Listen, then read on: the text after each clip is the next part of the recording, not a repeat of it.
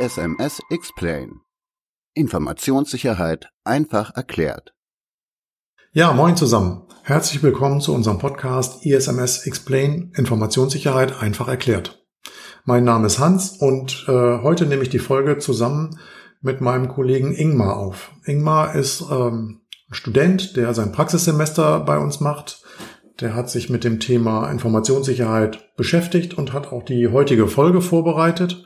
Und vielleicht kann er auch ein paar Worte zu sich selbst sagen. Ja, moin zusammen. Ich bin Ingmar und studiere derzeit Wirtschaftsinformatik an der Hochschule Bremerhaven und bin jetzt schon seit fünf Monaten bei der Arbeit AG zuständig für den Bereich Informationssicherheit. Genau. Ja, super. Okay. Das Thema, das wir uns heute für den Podcast ausgedacht haben, ist das Thema äh, Sicherheitsanforderungen und Schutzziele. Es gibt da ja diese primären und sekundären Schutzziele, ähm, die man quasi mit der Einführung eines ISMS verfolgen soll.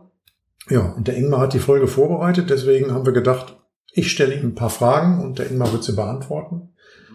Fangen wir einfach mal an.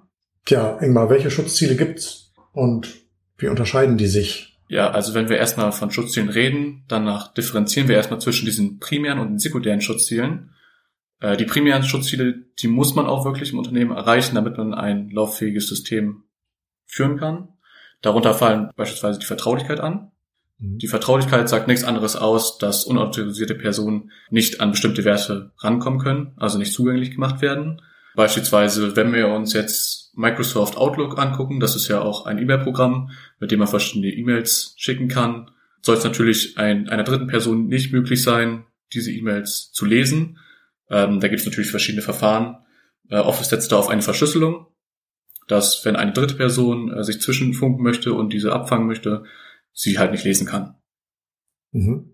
Gut. Aber dieses E-Mails und E-Mail-Verschlüsselung und Outlook sind jetzt natürlich nur Beispiele.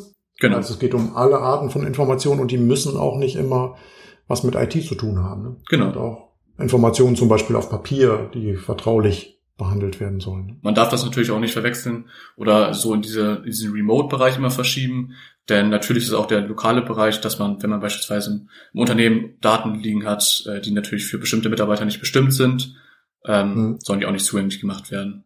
Und das ist ja auch einer der Sicherheitsfaktoren, die meist, meistens aus Acht gelastet werden, aus Acht gelastet werden. Und genau. Gut.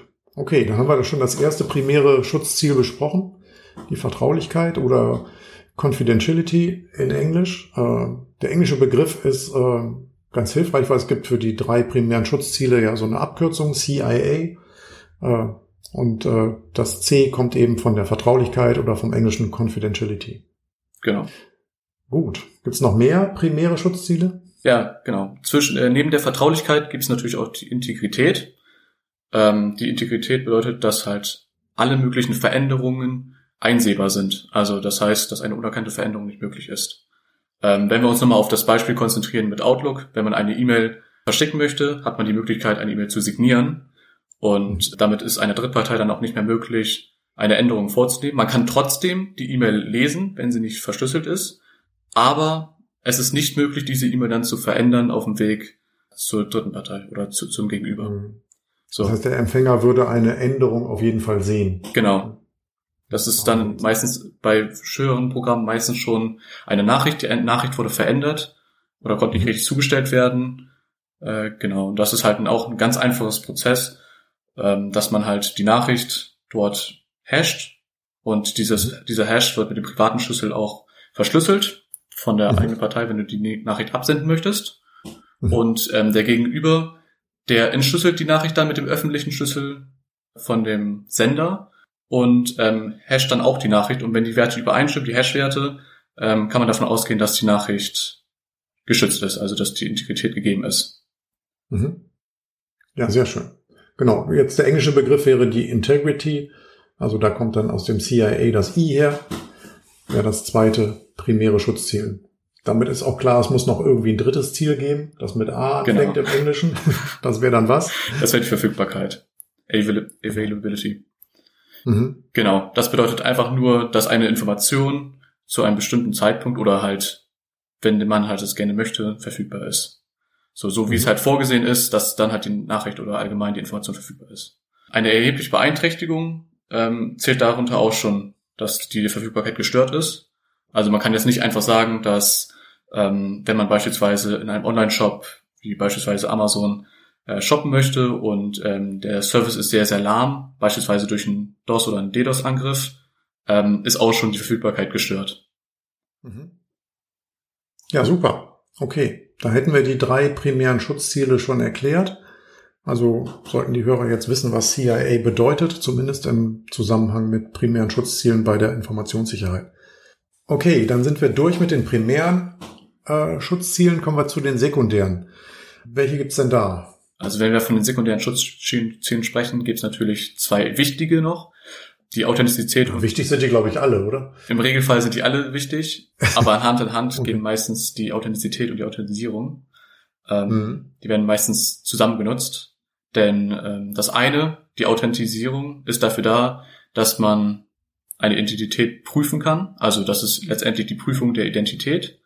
Und mhm. ähm, die Authentizität ist dann für da, dafür da, dass die Identität nachgewiesen wird. Also mhm. beispielsweise haben wir bei der Authentisierung ähm, eine Messe, eine Veranstaltung und dort möchte man gerne raufgehen. Also wenn es gibt ja verschiedene Messen, beispielsweise so Foodmessen, wo man hingeht und dort werden halt neue Produkte vorgestellt und ähm, man bekommt am Anfang immer so eine Eintrittskarte. So mhm. und äh, damit man diese Eintrittskarte bekommen kann, ist das meistens auf einen Namen registriert. So, und dann muss man halt zur Anmeldung hingehen. Man zeigt einmal seinen Ausweis vor, okay, ich bin der und der und ich habe mich für diese Karte angemeldet. Dann bekommt man dann halt im Austausch für den Ausweis ähm, dann so eine Zugangskarte. So, und damit ist dann die Identität nachgewiesen oder geprüft worden und äh, kann der jetzt immer mit dieser Karte diese Messe betreten. Äh, und das führt uns dann zum nächsten Punkt, das ist dann die Authentizität. Äh, dann haben wir einen Nachweis. So, und wenn man dann das Messegebäude betreten möchte mit dieser Karte, äh, muss man nur noch diese Karte vorzeigen und man kommt rein. So, mhm. und ähm, das sind die beiden Unterschiede, denn ähm, selbst wenn man nicht, ja, keine Registrierung hat, aber man entwendet jemand diese, diese Karte, also man macht nicht die Authentisierung, sondern klaut von jemand anderes die Identität, mhm. kann man selbst einfach mit der Karte nachweisen, ich bin diese Person. Das heißt, da ist dann schon mhm. eine Schwachstelle. Mhm. Genau. Okay. Aber ja, die Trennung von den beiden Begriffen ist nicht so ganz einfach, aber vielleicht auch gar nicht so wichtig. Genau. Ähm, die eine ist, die Authentizität ist eigentlich die Eigenschaft, der zu sein, den man, der man vorgibt zu sein, und die Authentisierung ist eigentlich der Vorgang der Prüfung. Genau. So kann ich mir das vorstellen. Habe ich das richtig verstanden? Ja. ja. Super. Mhm. Okay, dann haben wir die ersten beiden sekundären Schutzziele schon betrachtet. Das nächste wäre die Verlässlichkeit. Ne? Genau. Um was geht's da? Also bei der Verlässlichkeit geht es hauptsächlich darum, dass ein Dienst, eine Funktion oder auch eine Anwendung ja ein konsistentes und ein bestimmungsgemäßes Verhalten zeigt. Mhm. Das, wenn wir nochmal auf das Beispiel zurückgehen mit der mit der E-Mail, mit Outlook, und wir möchten mhm. hier gerne etwas verschlüsseln. So. Und mhm. die E-Mail wird bei mir übertragen, oder wir haben eine Verschlüsselungssoftware extra für diese E-Mail und ähm, sie verschlüsselt aber nicht jedes Mal, sondern beispielsweise jetzt nur jedes zweite Mal dann kann man ja davon ausgehen, ja. dass die Software letztendlich auch nicht verlässlich ist. Und das ist natürlich auch ein Punkt, der geht im Unternehmen gar nicht, gerade wenn man sich mhm. mit dem Thema Informationssicherheit beschäftigt. Und da muss wirklich ein, ein System oder eine Anwendung auch wirklich ähm, konsistentes Verhalten vorzeigen. Mhm. Genau. Also quasi eine Funktion hat immer das gleiche Ergebnis. Genau. Hm, wenn sie mit gleichen Parametern gestartet wird. Ja, macht Sinn. Gut, dann haben wir die Zugriffssteuerung noch. Genau, bei der Zugriffssteuerung geht es halt darum, dass man halt, dass der Zugang zu Werten nur autorisiert erfolgen darf. Ähm, mhm. Ja, Beispiele haben wir dafür bei ein Berechtigungskonzept, was erstellt wird, ähm, dass nicht jeder darauf zugreifen kann. Ähm, wir haben bei SAP beispielsweise Berechtigungsrollen, die jeweils zugeordnet werden kann. Also wir haben die Rolle Debitorenbuchhalter, Kreditorenbuchhalter oder Auftragserfasser. Und ähm, mhm. wenn man natürlich im Bereich Debitor oder im Debitorbereich arbeitet, darf man letztendlich auch nur diese Berechtigungen haben, die für den Debitor vorgesehen sind. So, und dafür hat halt SAP schon ein, ein fertiges Konzept. Genau. Richtig, genau. Das Konzept bei SAP ist so, dass erstmal ähm, ein Benutzer, den ich anlege, dem ich keine Rolle zuweise, der darf erstmal gar nichts. Und ich darf dann nur das, wofür ich auch Berechtigung habe. Mhm. Richtig. SAP liefert schon fertige Rollen aus. Meist werden aber dann in den Projekten eigene Rollen definiert, weil die Besonderheiten in den Unternehmen mit den Standardrollen möglicherweise noch nicht so abgedeckt werden. Mhm. Aber das ist ein anderes Thema. aber trotzdem ja auch eins unserer Kernkompetenzen mit der SAP-Beratung. Deswegen äh, kann man das hier gut für ein Beispiel verwenden.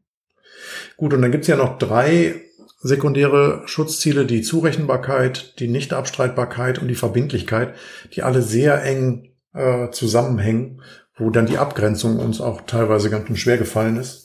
So bei der Literaturrecherche und den Beschreibungen haben wir gedacht, ist das jetzt das eine oder ist das andere? Mhm. Deswegen haben wir gedacht, wir können sie ja, oder Ingmar kann sie dann vielleicht als Ganzes erklären.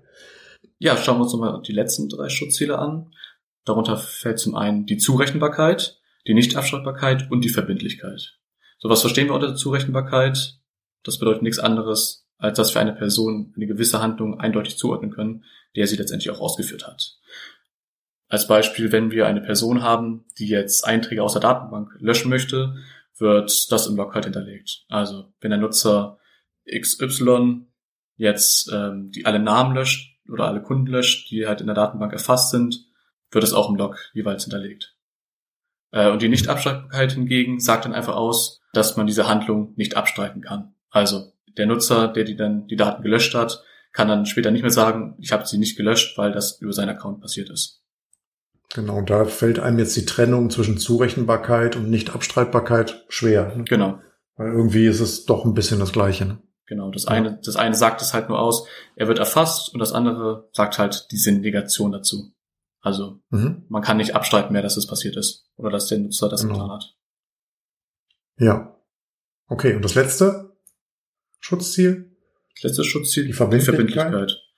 Genau. Mhm. Das bedeutet einfach nur, dass es nicht möglich sein darf, ausgeführte Handlungen abzustreiten auch. Also genauso wie die Nichtabstreitbarkeit. Nur mhm. ähm, wird das in den meisten Büchern auch zusammengefasst. Äh, als Beispiel mhm. wäre ich ja ganz klar ein Abschluss von Verträgen mit einer digitalen Signatur, dass man auch wirklich mhm. zurückverfolgen kann, ähm, dass diese Person das unterschrieben hat oder dass es von seinem PC ausgeht und auch diesen Vertrag, Vertrag unterschrieben hat. Genau. Richtig. Ja, also die letzten drei Ziele ist ja vielleicht jetzt auch rübergekommen, sind uns irgendwie schwer gefallen, die wirklich zu unterscheiden. Genau. Äh, aber wenn ihr da äh, Feedback habt oder so, schreibt uns das gerne über unsere E-Mail-Adresse. Ansonsten sind wir schon durch. Das ist diesmal eine sehr kurze Folge. Die müssen ja auch nicht immer so lang sein. Ja, ansonsten bedanken wir uns äh, fürs Zuhören. Ich bedanke mich bei Ingmar, der heute seinen ersten Podcast aufgenommen hat. Hat Spaß gemacht, das mit dir zu machen. Vielen Dank. Ja, wir freuen uns über positive Bewertungen und ähm, Lob, Kritik, Fragen einfach an podcast.isms-x-plane.de schreiben. Wir antworten sofort und äh, ja, freuen uns über alles, was von euch kommt. Okay, dann herzlichen Dank und bis zum nächsten Mal.